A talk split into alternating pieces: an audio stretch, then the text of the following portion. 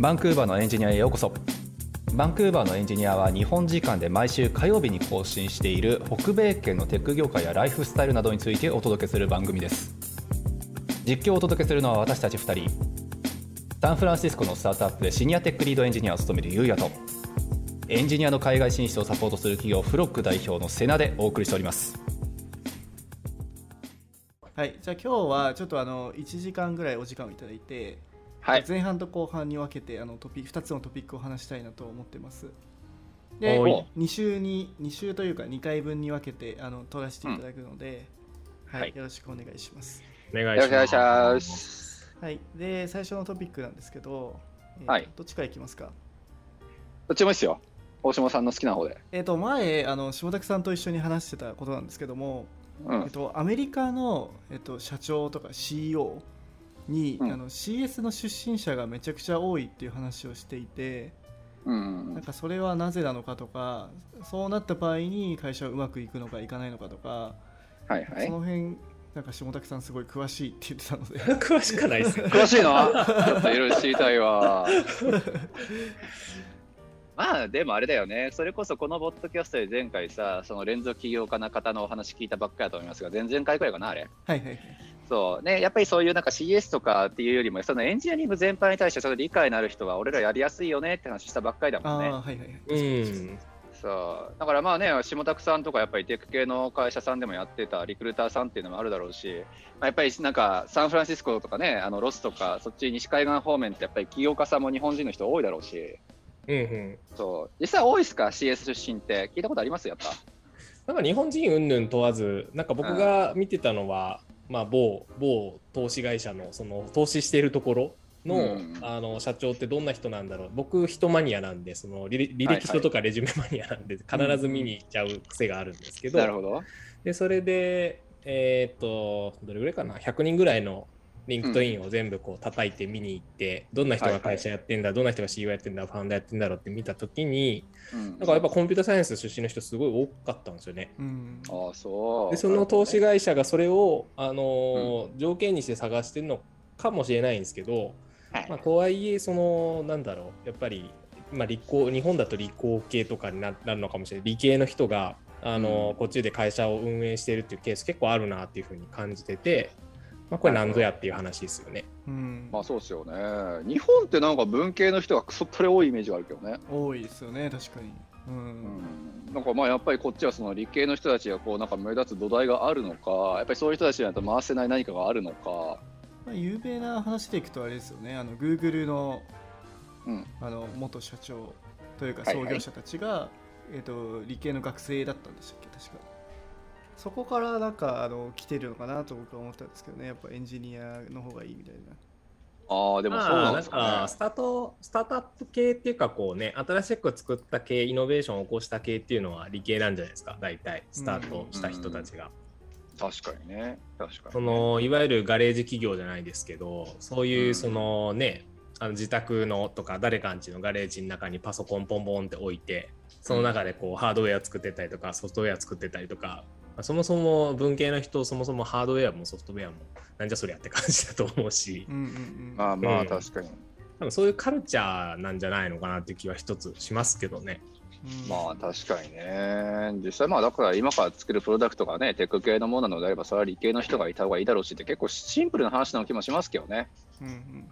あとなんかこの前それこそ大下さんと話してて言ってたのが、うん、やっぱりこう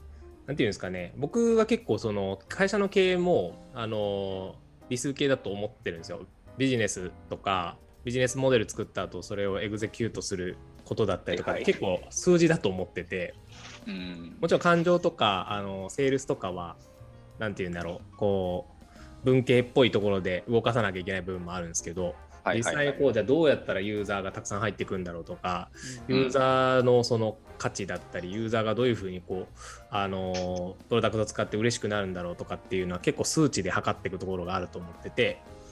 で最終的に全部そういうのを扱わなきゃいけないから CEO がこうなんだろうな単純にプログラミング云々ってとかじゃなくて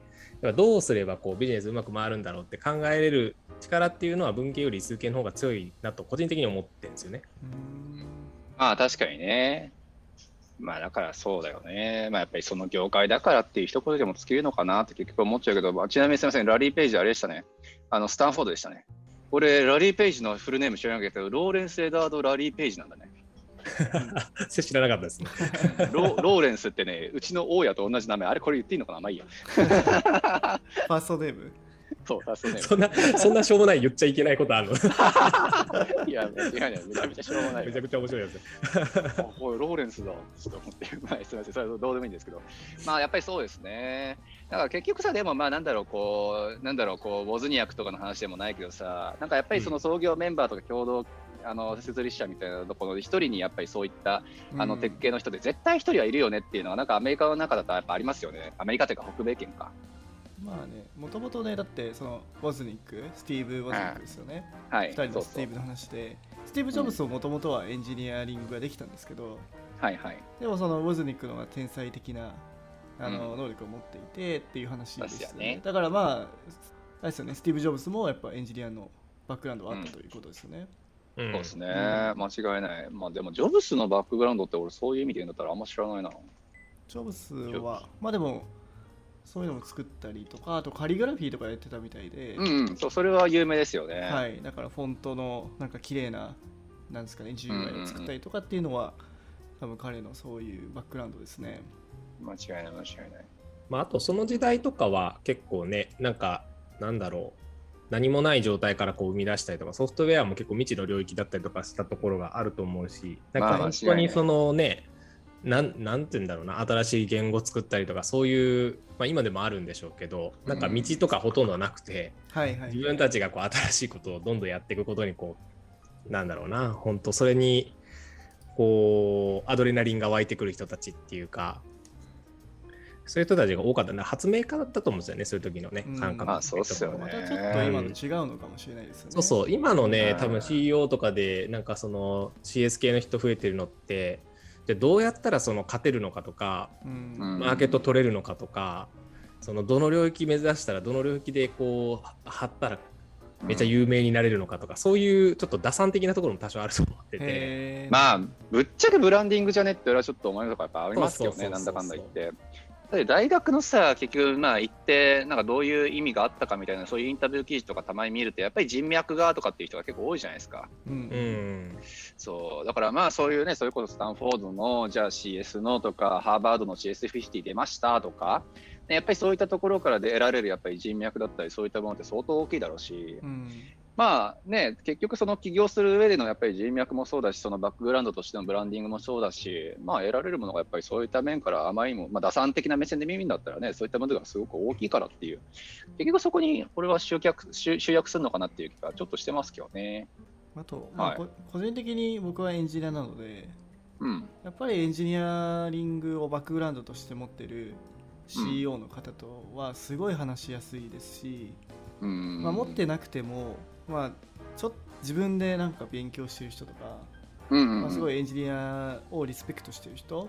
とかはい。すごいやっぱ仕事がしやすいですね。もうまあ本当そう体ね。感で多分5倍ぐらい仕事しやすいです。あそんなに？いやいや、うんうん、間違いない間違いない。だって、そうそう、本当にこの間なんか、なんかペルソナの話がツイッターでバズってたけど、なんかそういうところがやっぱあって、うんうんなんだろう、こう、ペルソナでこういう、じゃあ A さんのためのものをこうやって作っていきましょうっていうので、いや、なんか A さんのためだけの、なんかあれではなく、私みたいな、こう、非文系みたいな、非理系か。のなんかあれも意識したものを作りましょうとかそういうことをやっぱりパッと言い出すから、うん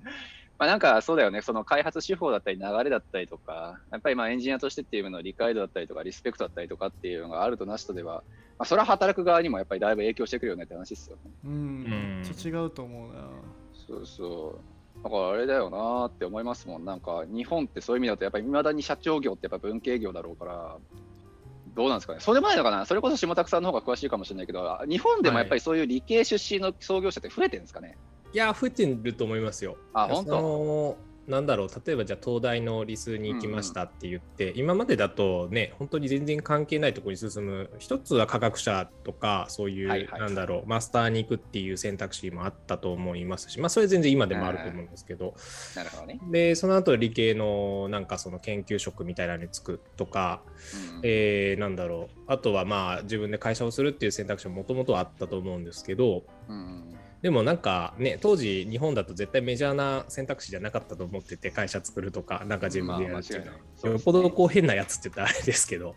ううん。ん、しかまあそのそれでも多分アメリカとかカナダも一緒だと思うんですよね。あのそういう意味で言うと。うん。ただ結構潮目が変わってきててなんかそんなとこ就職しても最終的にはあの自分でやんなきゃいけなかったりとか、うん。まあ、特に北米、ちょっとカナダは分かんないですけど、アメリカとかだと、それで成功してる人たちがバンバン出てきちゃってるから、なんかね。じゃあ、真面目にその研究してったりとか、もっとコンピューターサイエンス極めていくっていうことよりも、まあ、さっさとその手金になるようなものを作ったりとか、でっかいものを作りたいみたいな欲求がやっぱ湧いてきて、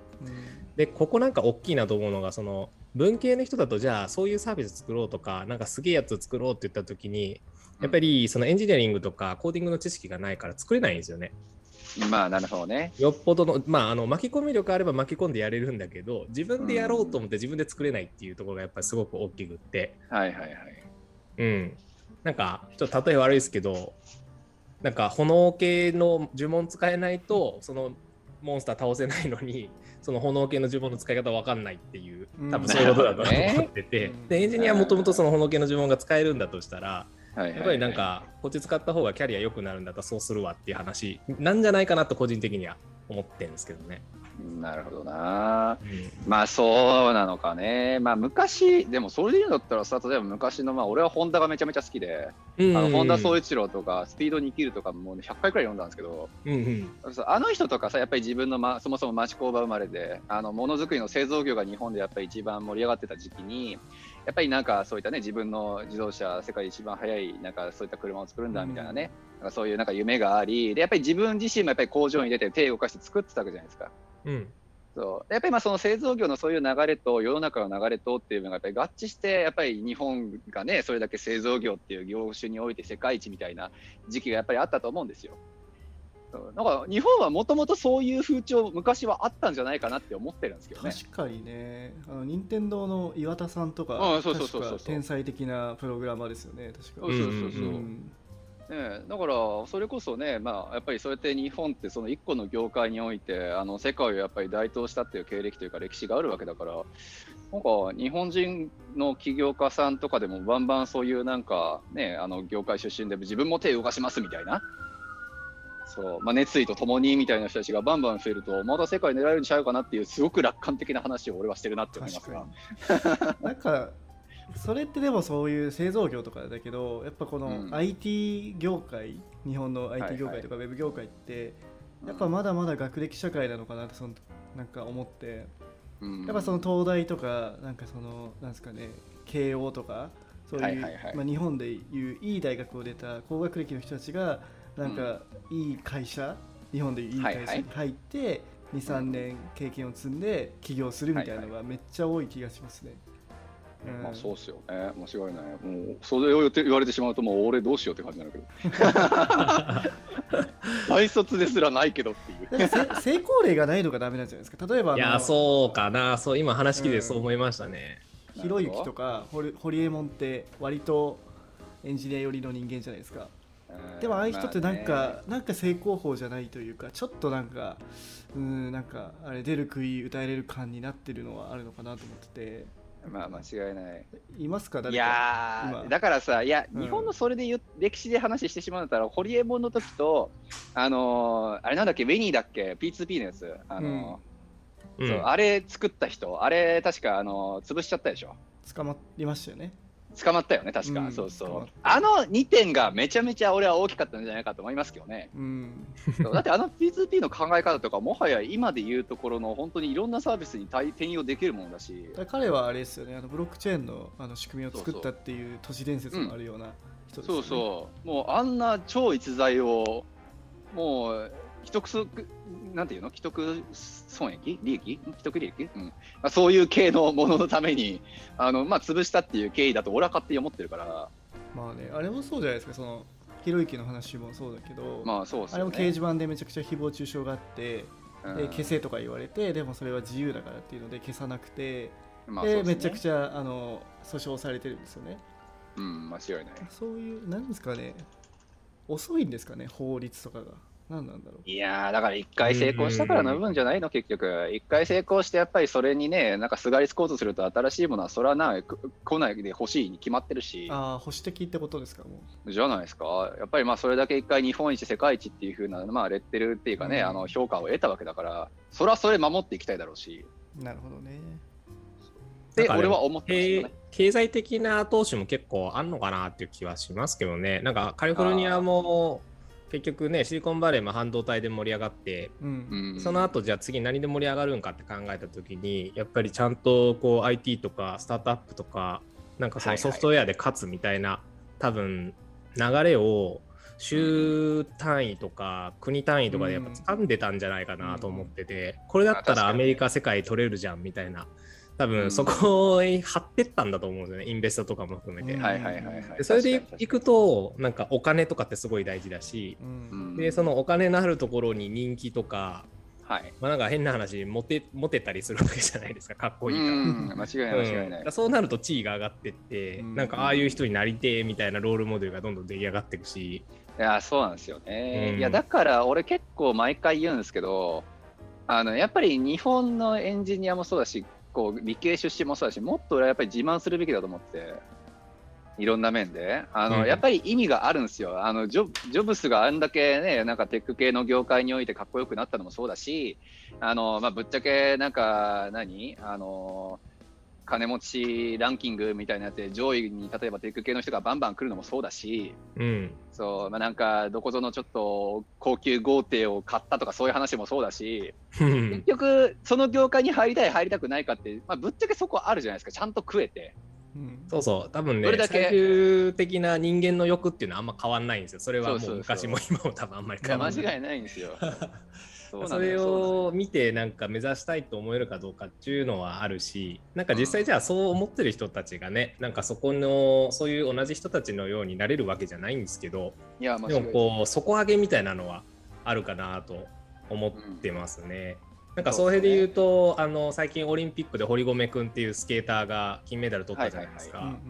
日本ってスケートめっちゃ禁止じゃないですか。どこでも滑れないし、確かにあのめっちゃ注意されるし、うんそうか。そうそう。僕やってたから分かるんですけど、すっげえ怒られるんですよ。うん。なるほど、でも今スケボー爆売れらしくて日本。ああその影響で、えみんなやっぱ堀米君かっこいいっつって買い出してやり滑り出してるっていうことなんですけど、うんうんうん。これ結構エンジニアとかも一緒だと思ってて、ーいや、間違いない、間違いない。うん。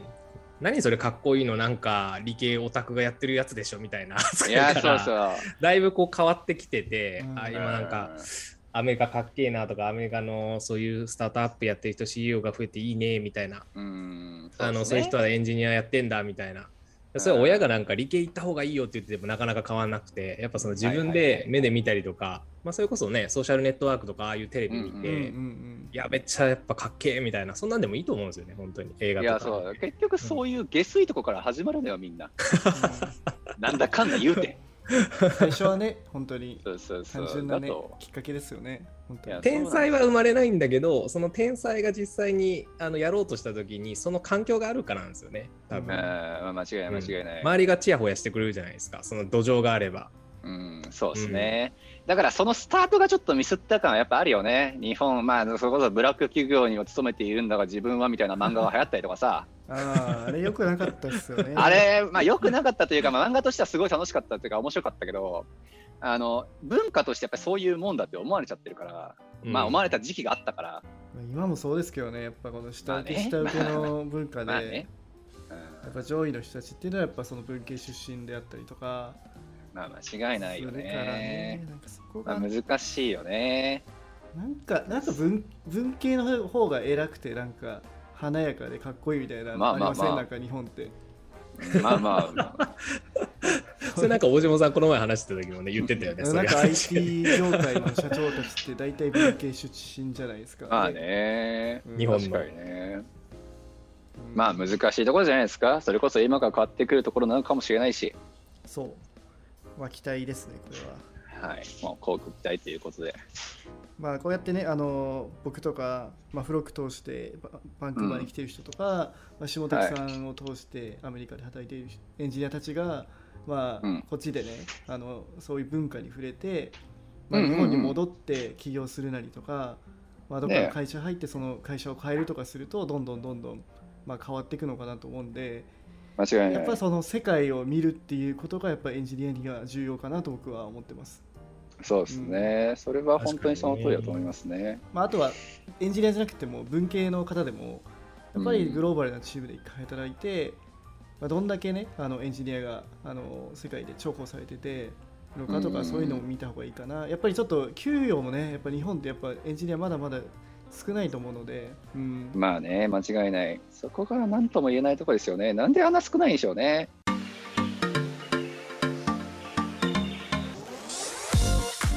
バンクーバーのエンジニアでは皆様からのご相談やご質問をお待ちしております。ポッドキャストを聞いている方は、ポッドキャストページの概要欄のツイッターアカウントへハッシュタグ、えーシャープバンクーバーのエンジニアを加えてご連絡ください。バンクーバーはカタカナのエンジニまではひらがな。一番最後のやだけ、えー漢字っていうちょっと難しいハッシュタグになりますが、えーぜひご連絡いただければなと思います。または番組ウェブサイトの問い合わせフォームからもご質問を送信できますので、えー概要欄の URL からご連絡ください。